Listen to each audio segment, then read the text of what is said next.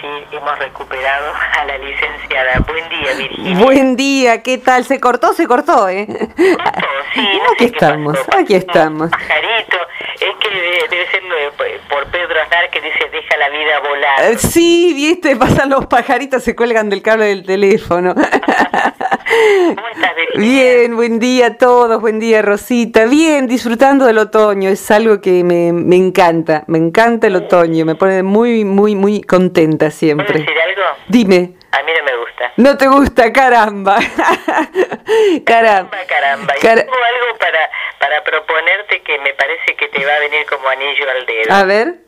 Sé que este fin de semana estuviste en, eh, puede ser Sierra de los Padres. Correcto, sí, con- con- dando un retiro, exactamente. En un retiro. ¿Y los retiros no tienen mucho que ver con el reflejo?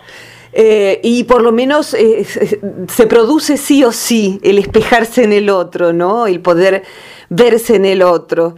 Eh, y en los retiros y en todo trabajo grupal que yo adoro hacer, adoro hacer y bueno, lo hago profusamente porque en general ahora que el año lectivo empieza son mm, 130 alumnos por lo menos presenciales y unos 50, a veces 100 online. O sea que los grupos me encantan, me siento muy feliz coordinándolos. Y una cosa que me encanta es justamente este tema de hoy que es el espejarse en el otro. Eh, cuando uno vive muy encerrado en sí y no, no va buscando sus lugares de referencia, sabes, con frecuencia piensa que ciertas cosas solo le pasan a uno.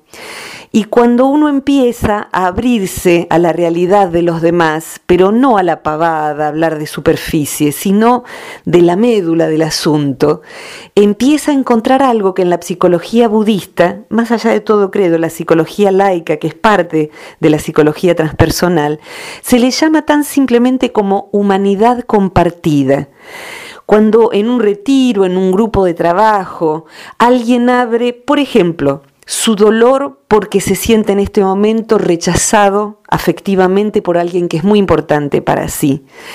El dolor de no poder entrar a la vida del otro, el dolor de ser ninguneado, como se ha instalado en el castizo de nuestro país, el dolor de, de anhelar estar con una persona o en una familia que sentís, o en un grupo cualquiera que sentís que te da la espalda.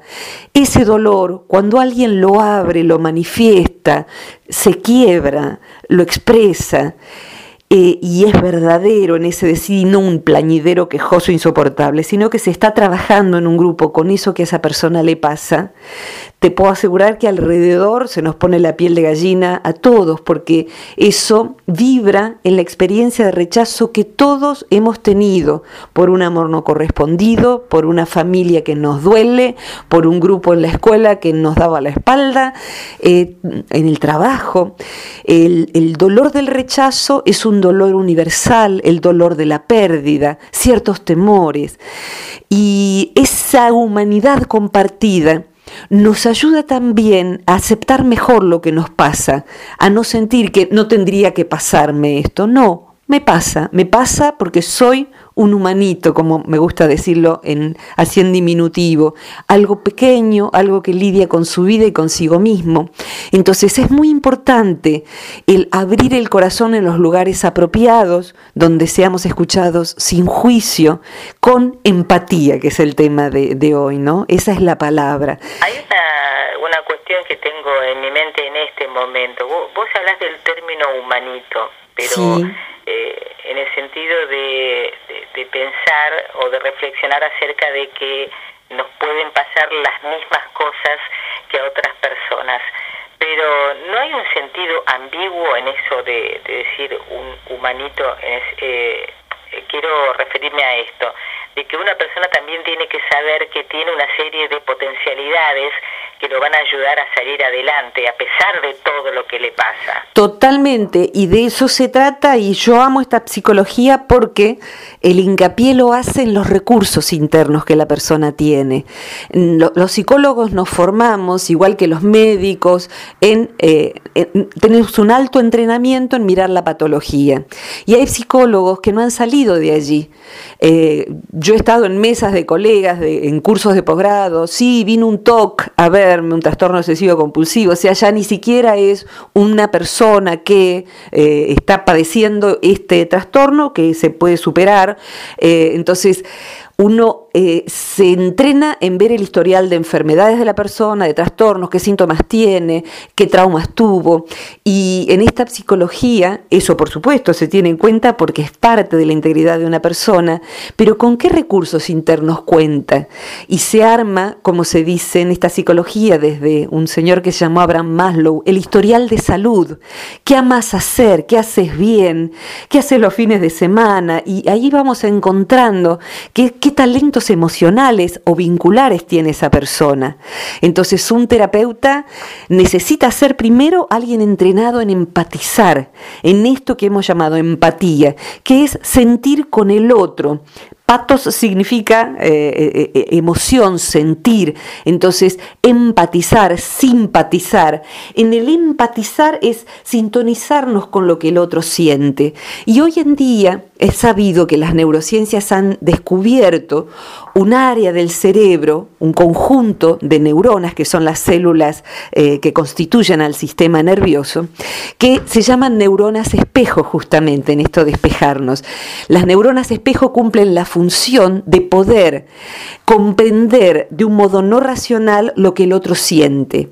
Esto lo vivencian también los demás animales no humanos, o sea que pueden ser compasivos con otro animal, pueden socorrerlo, pueden interpretar que el otro animal está asustado. Y nosotros los animales humanos, cuando esas neuronas fallan, se produce una patología que es de las más severas, y ahí sí es una patología, que es la psicopatía. El psicópata tiene una disfunción en las neuronas espejo de modo tal que no siente empatía por lo que al otro le pasa, no le importa lo que al otro le pasa, le importa lo que a él le pasa.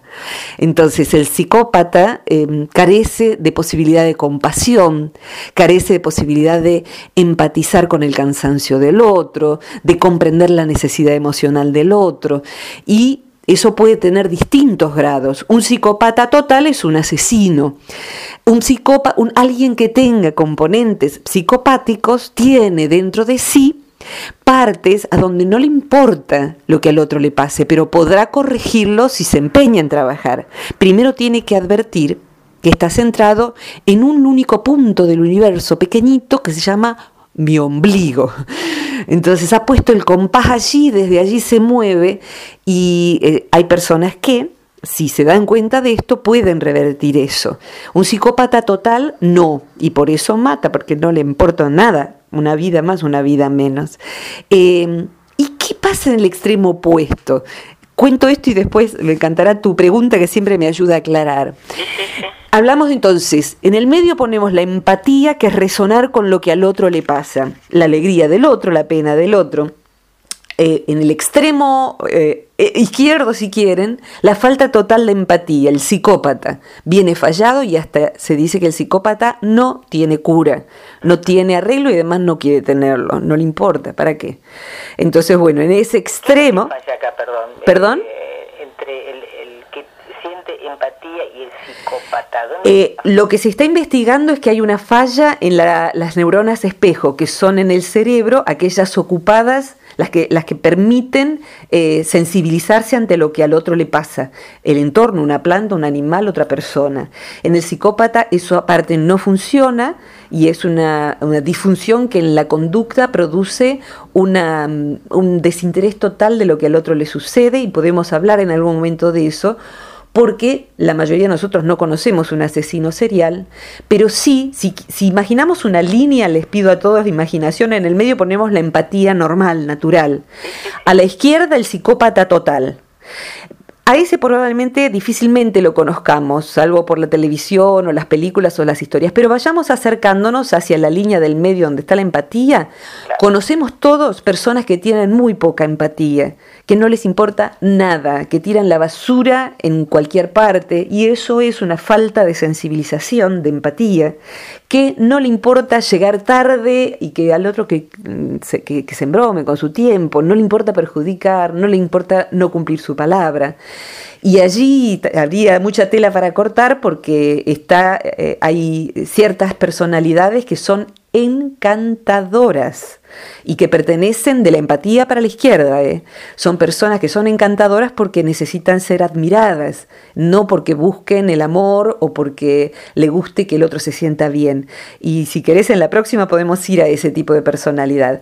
Pero en síntesis, eh, le, tienen una disfunción en la capacidad de empatía y después de ser encantadoras pueden ser tremendas en un vínculo cercano, siendo que para todos los demás es, pero si es un amor, es un amor, la mujer o el hombre en cuestión. el amor es un amor hasta que lo conoces. Pero hoy centrémonos como nos habíamos propuesto, pero dejemos eso si querés en remojo para la próxima, como quien remoja los garbanzos para un guiso, eh, y del, del, centro para la derecha. ¿El centro qué es? En el centro es nuestra capacidad de vernos reflejados en lo que le pasa al otro y actuar en consecuencia. Actuar en consecuencia puede ser eh, empatizar con eh, la dificultad del otro o con el buen humor del otro y entrar en esa rueda y reírnos juntos o eh, darnos cuenta de que el otro está enojado o nos puede hacer mal y retirarnos, por ejemplo. en la empatía de la izquierda hacia la derecha ahora, o sea, del centro hacia la derecha, en el extremo opuesto, en un extremo está el psicópata que no siente nada de empatía. Y en el otro extremo, y acá quiero avisarle porque ahí ya es más fácil, un, psicópata por ahí no está escuchando tu programa, corazón, por suerte, ni menos a mí tampoco. Eh, pero sí puede ser que tengamos un buen club de gente que está en el extremo opuesto del psicópata y que eh, trae muchos problemas. En el, centro está la empatía sana, hacia la cual necesitamos tender. Y nos vamos alejando ahora del centro hacia la derecha en esa línea y en el extremo está la persona que va a ir cayendo en algo que hoy en día tiene un nombre, en psicología se llama trastorno por desgaste por empatía, perdón, trastorno de desgaste por empatía. ¿Qué significa esto? La persona que resonando con lo que al otro le pasa, actúe en consecuencia todo el tiempo. Todo el tiempo es actuar en función de la dificultad del otro, la necesidad del otro, que en general en ese tipo de personas el otro no es un otro, sino una cantidad de otros. Entonces la empatía lo va perdiendo en el mundo de los demás. Y esto se ve mucho en profesiones de servicio, la persona se va quedando sin tiempo para sí, sin energía para sí, sin vida propia y con un deterioro franco, radical de salud, por lo cual su empatía va haciendo que se despersonalice y el trastorno severo de desgaste por empatía que en algunos casos se llama burnout, burn como quemado, el síndrome del quemado también, la persona se le va quemando el sistema nervioso y su extremo total sería el cuadro de la persona que o en su familia o en la sociedad de fomento o en el hospital o en una vocación de servicio por los animales o en lo que sea, por servir, termina no queriendo vivir más, no queriendo ni que le hablen más, si, estuvo ayudando a los perros de la calle, he conocido una persona que puso en su cartel, en su casa un cartel enorme que decía, no trabajo más con perros de la calle, no toque el timbre. Ese cartel es el símbolo del burnout, del desgaste total de, de haber sobreusado la capacidad de empatía. Y allí necesitamos darnos cuenta de en qué punto de la línea estamos. Ese punto de, esos puntos de la línea yo los conozco, podemos llegar a querer suicidarnos literalmente por desgaste por empatía, o podemos quedar con el sistema nervioso fulminado, con una ACV, con obesidad, con anorexia, con una incapacidad de dormir, de disfrutar. Eh, o sea que eso tiene distintos grados y necesitamos en ese momento ayuda terapéutica. Si estamos del lado izquierdo, todavía no del todo fulminados, necesitamos darnos cuenta, en este punto que esta mujer está hablando, de la empatía normal, que ahora vamos a hablar de eso si querés, a quedar fundidos. ¿En dónde estoy yo? Si el, si el punto eh, óptimo de empatía fuera en el centro 10 eh, de salud y yo me voy alejando un grado, pongamos un grado 3, hacia el cero de, de salud, que es este quemarse. En el grado 3, 4, la persona ya está invirtiendo demasiado tiempo en la vida del otro, demasiado tiempo en los demás. Está no dándose cuenta de que el otro no tiene reciprocidad y son personas que tienden a ser usadas por los demás. A veces porque el otro es un jodido, técnicamente hablando. Es una persona que abusa y va viendo quién qué empático puedo usar hoy. Y otras veces porque la circunstancia se da para que en la familia haya alguien necesitado, pero resulta ser que en la familia son ocho y el que siempre corre es el mismo. Entonces esa persona necesita pararse, sentarse con los otros siete y decir, acá somos ocho, esto hay que repartirlo y yo no voy a enfermarme eh, porque después no voy a ser útil ni para el otro ni para mí. Y no es fácil darse cuenta ¿eh? de cuando uno está desgastándose por exceso de empatía. ¿En qué momento uno eh, puede llegar a sentir, digamos, que esto le está pasando y, creo que esto eh, por ahí se puede relacionar directamente con el límite, ¿no? Sí. Eh, cuando vos te das cuenta y ya pones el límite antes de pasarte para el otro extremo de la línea. Totalmente y tiene que ver con nuestro, nuestro encuentro anterior. En verdad, el primero que avisa, si lo escuchamos, es el cuerpo. Y el sí lo escuchamos es que en la sobreadaptación que va produciendo eh, el, irse al extremo derecho de la línea cada vez más, la sobreadaptación va haciendo que la persona cancele las señales del cuerpo. Hay personas que en la función de responder al impulso de hacer lo necesario o lo que considera necesario, hay gente que me lo ha dicho y yo lo he vivido, darse cuenta de que ha postergado muchas horas las ganas de hacer pis, tan ah. simple como eso que son las 4 de la tarde y todavía no comió, que se acuesta y no puede dormir porque está tan cansado no puede, o sea, el cuerpo está avisando y el último aviso es que empiezan a aparecer síntomas digestivos, síntomas de sueño, síntomas de exceso o baja de peso, dolores físicos, contracturas, dolor de cabeza, problemas de toda índole, taquicardias. Eh, cuando nosotros sobramos de ese lado, estamos produciendo disfunciones que son químicos incorrectos en el cuerpo y usos musculares incorrectos, tensiones innecesarias que se van volviendo normales. Entonces, cuando una persona, por ejemplo, hace un retiro o se enferma y cae en cama, por ahí ahí se da cuenta, qué mal estoy viviendo. ¿Y por qué estoy viviendo mal? Porque tengo, mira, la imagen que me viene es dos imágenes. Una, Volvemos a la línea. En el centro, la empatía sana. A la izquierda, la gente que usa a los demás porque no le importa. A la derecha, el que se brinda a los demás. El que está a la derecha en extremo es porque seguramente tiene a alguien de la izquierda colgado en su yugular. Alguien lo está usando y no le importa, con mucha frecuencia. Otras veces no, pero hay que ver si tenemos a alguien del lado izquierdo que no le importe nuestro cansancio. Da por sentado que nosotros vamos a hacer las cosas. Y nosotros, por causas históricas, nos brindamos a eso y nos sobreadaptamos. Y la segunda imagen que me viene es esta. Durante muchos años yo fui una asidua islera del Delta asidua por más de 10 años de ir todos los fines de semana, pasar todas las vacaciones y hacer mucho trabajo en medio del, monte, con huerta, cuidado de animales, sacar fotos, etc. Y un día hubo tal plaga ese verano de mosquitos que algo nunca pude olvidar, que es que el caballo del vecino de más enfrente, el más cercano, se había muerto, un caballo brioso, por picaduras de mosquito. ¡Ay, qué horror! Lo vaciaron. Perdón por esta imagen terrible, pero la pregunta es, ¿qué número de mosquito puede vaciar, vaciar la fortaleza de un caballo?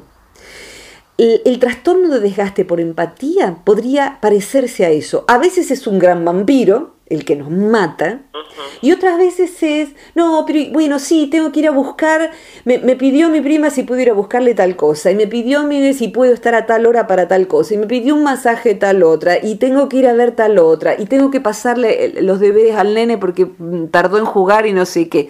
Entonces esa persona tiene 8.000 mosquitos a lo largo del día y sí, cuando termina el día es un despojo que hay que levantarlo del piso, pero como todavía tiene que hacer la cena para toda la familia y poner la mesa para todos, eh, bueno, no, no se va a caer como un despojo, va a seguir fuerte hasta el final del día. Pero eso... Un ejemplo muy extremo el que vos presentás, pero me parece que viene muy bien para eh, darnos cuenta hasta qué punto uno puede tener eh, energía para seguir atendiendo ¿no? a aquellos que no les importa absolutamente eh, nuestras o cómo lleguemos al final del día. Totalmente, y como el tema daría para mucho más, en lo personal, que he sido una persona que ha padecido tremendamente, de todas las maneras, el trastorno de desgaste por empatía, en lo laboral y en lo personal, en mi vida personal, hay un punto, y esto lo digo como paciente, ya no lo digo como terapeuta, hay un punto en donde uno necesita correrse de su vida y mirar cómo está viviendo, y en ese parar, darse cuenta de eh, que necesita pedir ayuda a un terapeuta con frecuencia y que necesita redistribuir las responsabilidades. O sea, decir, bueno, esta persona necesita, pero que alguien más se ocupe. Y hay veces en que en una familia, esto es muy típico, fíjate, en una familia a medida que los chicos crecen, cada vez más es necesario reformular la distribución de obligaciones. Yo, que en algún momento he trabajado con familias, eh, les he invitado gentilmente a tener una pizarra en donde se distribuyen las tareas eh, eh, como una comunidad. Una familia es una comunidad que vive bajo un mismo techo. Entonces, el nene más chico, que ya tiene siete, va a ser el encargado esta semana de poner la mesa. ¿Eh?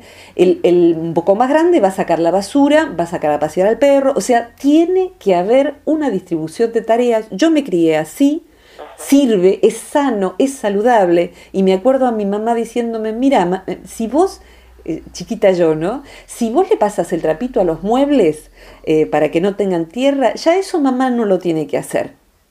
No se trataba de cocinar para toda la familia, se trataba de una pequeña tarea a mi alcance. Sí, está bien. Y allí el niño va desarrollando unas neuronas espejos sanas que van comprendiendo que el otro también está cansado, aunque sea un adulto y sea mi mamá. Y yo puedo hacer este poquito. Y aprendemos una palabra que yo la pongo en ese gráfico donde la empatía está en el centro. La palabra clave que yo tuve que, eh, si, no me tatuaría ninguna palabra, pero si yo me tatuara en mi cerebro una palabra, sería reciprocidad. La reciprocidad está envolviendo en el paquetito el punto 10 de salud. La reciprocidad es, el otro también me brinda, aunque sea un reconocimiento claro, a lo mejor el otro tiene una discapacidad. La familia es recíproca con esto que yo estoy haciendo, me da una mano también porque yo doy una mano al otro. La, la, persona que es hábil en la empatía tiene un entorno en donde quienes pueden ser recíprocos lo son.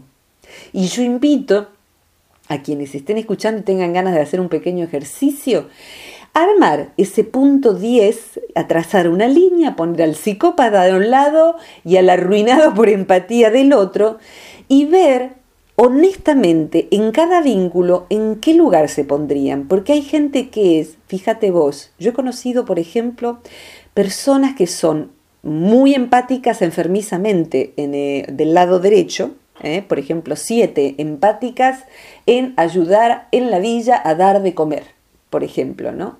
Y se sienten la Madre Teresa de Calcuta, en este caso, no todo el mundo, esta persona en particular, la Madre Teresa de Calcuta, y hacía mucha prensa de eso, porque yo cuando voy, y sí, porque anochece y todavía hay que hacer esto y lo otro y lo demás allá, y de pronto a preguntar, ¿vos tenés hijos?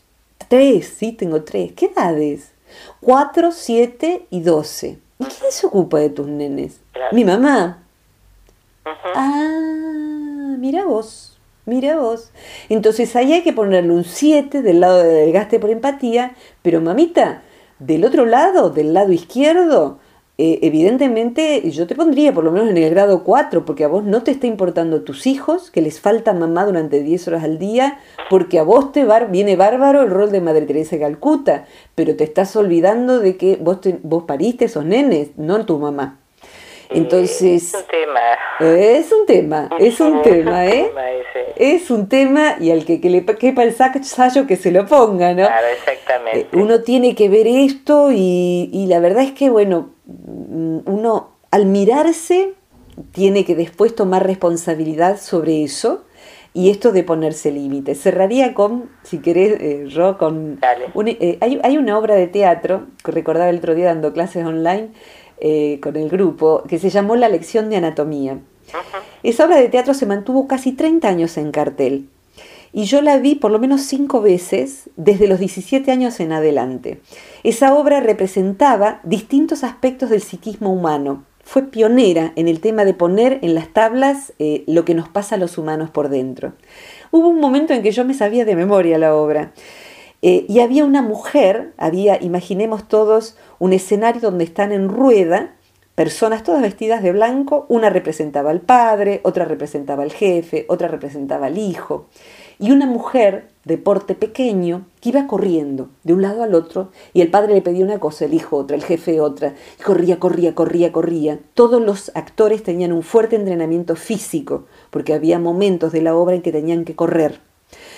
Entonces, eh, la mujer cae en el medio, fulminada por desgaste de empatía, y grita una frase que me... Ah, mira, ahora me conmuevo, ¿no? Eh, una frase eh, que dice, basta, no me sigan pidiendo porque sigo dando.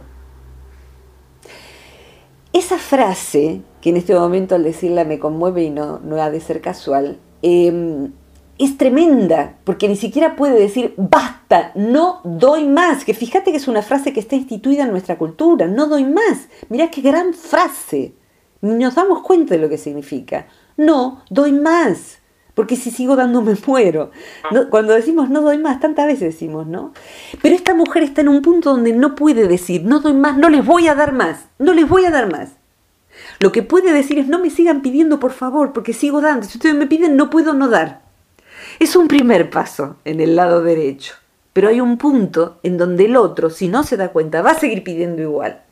Entonces va a tener que tener un mejor rigor uno consigo mismo y decir, no doy más, no te doy más, porque si te doy me caigo acá redonda. Entonces, eh, seguí pidiéndome si querés, pero yo no te voy a dar. Pedile a otro. Ahí ya es más difícil, ¿no?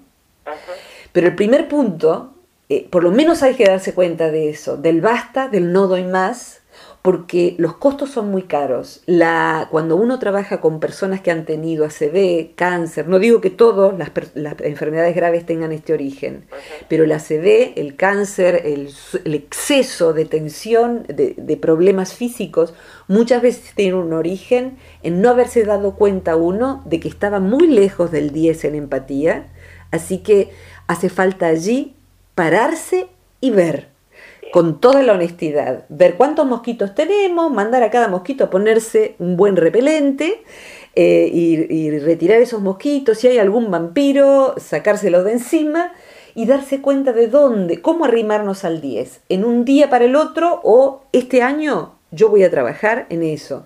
Y yo vengo de rendir unos cuantos posgrados al respecto, vos lo sabés, así que bueno, es mucho trabajo, pero se puede, ¿eh? se puede. ¿Qué tema? Virginia, el de hoy la verdad que es un temazo. Eh, creo que es un cachetazo para, para las personas que se tengan que dar cuenta eh, de los excesos que comete con uno mismo y hasta qué punto uno puede tener energías para seguir dando. Exactamente, exactamente, y lo digo eh, honestamente, y vos lo sabés, no porque tenga esto superado y vengo yo acá a dar cátedra, ¿eh? eh si no, les paso el teléfono de mi osteópata, que es de Luján, y que les cuente, le doy permiso para que le cuente cómo él ha ido en seis años sacando nudos que han venido de acá, casi día que de casi ninguna otra parte. O sea que hablo de esto porque hay veces en que uno tiene mucho conocimiento teórico, pero no es fácil implementarlo. Así que si les cuesta, sepan que yo sé todo esto y todavía a veces me cuesta. También les puedo decir que se sale de esto con mucho trabajo, eh, tanto de un extremo como del otro, y que como todo trabajo sobre sí, es feo, es doloroso, pero es hermoso a la vez y apasionante. Yo amo esto, amo acompañar en esto y amo a la gente que acompaña en esto y creo que no hay nada más apasionante que transitar esto, aunque a veces duela mucho. Virginia, eh, un gusto charlar contigo como siempre. Hoy me gustó el cachetazo, eh, la verdad que me... Gracias. Eh, palmadita nomás, ¿no? Pero bueno, si lo recibís así, para mí también... bueno, sí, a veces, viste, cuando uno se desmaya, que le, pegan bifecitos también, ¿no? como bifecitos se decía antes. Mira, los que quieran seguirte, eh, encontrarte, realizar algún seminario contigo. Con gusto. Eh, ¿Cómo hace para contactar? Eh, con gusto, bueno, si propones esto, todo lo que yo hago está en la página web del Centro Transpersonal de Buenos Aires, que es www.centrotranspersonal.com.ar. Eh, para los que andan por Buenos Aires o por, la zona norte, eh, empiezan las clases, pero están los cupos muy, muy llenos, eh, como nunca. Pero sí hay espacio para los cursos virtuales que son no solo para gente de psicología, sino para gente que le guste trabajar sobre sí. El que empieza ahora, fíjate, se llama Liberar lo Condicionado, que tiene que ver con todo este bollo que tenemos dentro, desatarnos lo que nos han enseñado o hemos aprendido mal. Y lo que más me importa es que allí en el sitio web hay un siempre repito, una solapa que dice material gratuito, allí se accede a todos los audios que hacemos contigo. Así que bueno, allí pueden encontrar esto y algunos videos y demás. Eh, y la columna cambia de día, ¿verdad? Eh, de acuerdo a lo que tengo entendido, saldríamos el viernes. El viernes, perfecto. Viernes o martes yo puedo. ¿Viernes? Ah, viernes o martes, bueno, preferiría entonces el martes. Listo, entonces todos los que tengan ganas de escuchar, el martes nos encontramos a la misma hora. Gracias por el cambio, pero empiezo a dar clase en Martínez los miércoles y bueno, quiero estar totalmente disponible para todos. Bárbaro. Un abrazo grande, gracias Ro. Eh, ¿Cómo? Gracias Ro. No, eh, gracias a vos Virginia. El martes vamos a encontrarnos como, como es habitual con tu columna que nos brinda la verdad un aprendizaje que en, este momento creo que nos es muy necesario. Bien, ¿Eh? bien. vamos a ver entonces, queda en remojo eh, el psicópata de tu vida. Más o menos así. que a veces es uno mismo. Ay, caramba. Ay, caramba. Un beso grande. Cariños, hasta pronto. Un beso a todos. Querido, y deja la vida volar, ¿eh?